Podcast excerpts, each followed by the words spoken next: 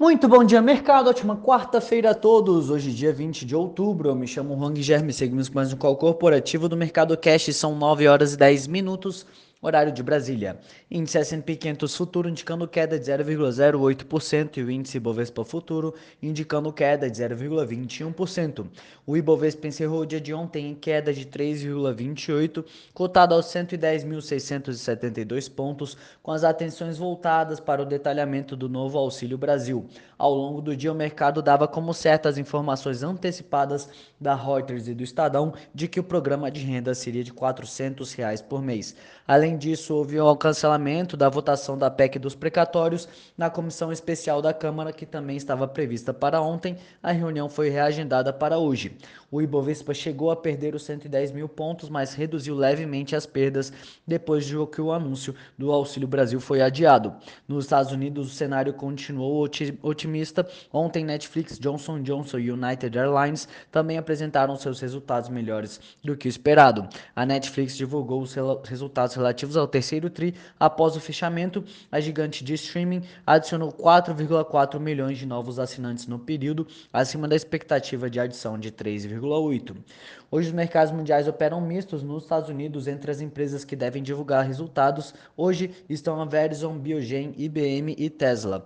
Na Europa, o Eurostox opera em alta de 0,07 e no mercado asiático, o Banco Popular da China manteve a taxa referencial de juros com vencimento em um ano inalterada em 3,85% e com vencimento em 5 anos em 4,65%, em linha com a expectativa dos analistas. Além disso, os, os, papéis da Alibaba avançaram em meio à notícia de que o fundador do Alibaba, Jack Ma, estaria viajando à Europa. Ele estava fora dos holofotes havia meses após realizar comentários aparentemente criticando reguladores chineses. A bolsa do Japão fechou em alta de 0,14, a de Xangai em queda de 0,17 e a bolsa de Hong Kong em alta de 1,35. Destaque também para o Bitcoin, que se aproxima das máximas históricas após o início da negociação do primeiro ETF dos Estados Unidos ligado à moeda digital. O ProShares não investe diretamente em Bitcoin, mas sim em contratos futuros da criptomoeda negociados na Bolsa de Derivativos de Chicago. Entre as commodities, os contratos futuros do minério de ferro negociados na Bolsa de Dalian fecharam em alta de 0,5% e o petróleo Brent opera em queda de 0,94%. No cenário corporativo, temos notícias da Vale, em que a Vale produziu 89,4 milhões de toneladas de minério de ferro no terceiro TRI, de acordo com o relatório de produção divulgado ontem. O número corresponde a uma alta de 18,1% ante o segundo trimestre deste ano. Segundo a empresa, o avanço na comparação com o trimestre imediatamente anterior se deve à melhora sazonal das condições climáticas no sistema norte, aumentando o desempenho de Serra Norte e S11D.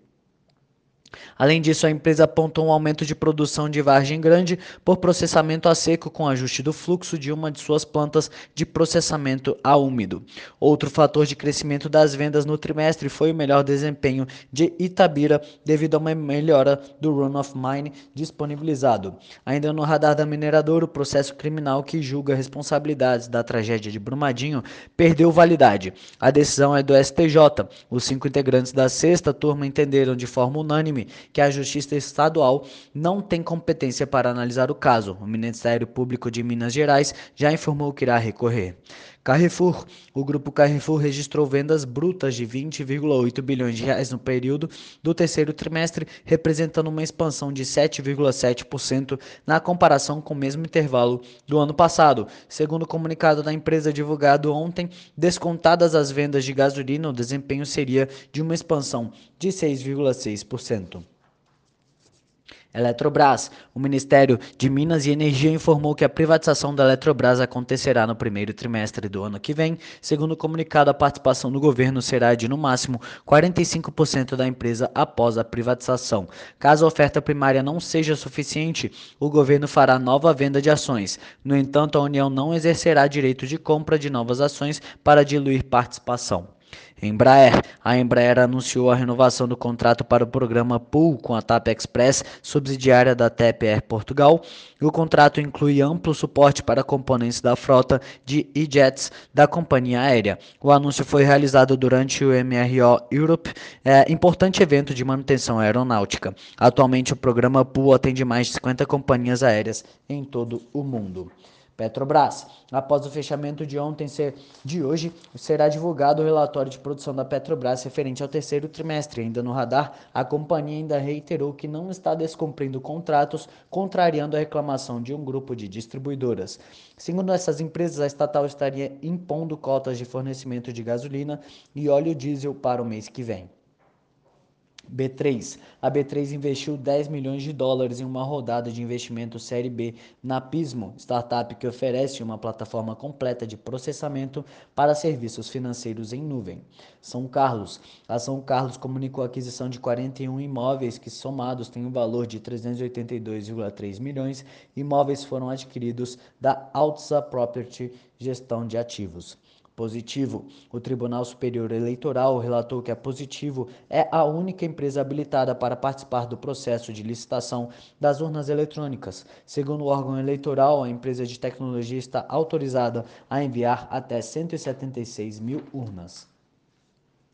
Embraer. A Embraer informou que sua controlada Embraer X assinou o acordo com a Republic Airways para a utilização de plataforma de coordenação de manutenção Beacon, visando realizar a transformação digital. O valor não foi o valor acordado não foi revelado. Petro Recôncavo. A Petro Recôncavo informou o crescimento de 1,6% de sua produção no terceiro trimestre, se comparado ao trimestre anterior. Valide. A Valide aprovou o novo programa de recompra de até 2 milhões de ações próprias ou 2,4% do capital em circulação. Rumo. A Rumo pediu à Justiça para tentar paralisar o processo de autorização de novas ferrovias solicitadas pela empresa VLI, que coincidem com os segmentos que a Rumo também manifestou interesse em construir, mas a solicitação foi negada pela seção judiciária do Distrito Federal. Unidas. A Unidas vai patrocinar a instalação em Belo Horizonte de uma unidade de escola global para programação de 42, segundo reportagem ao valor econômico.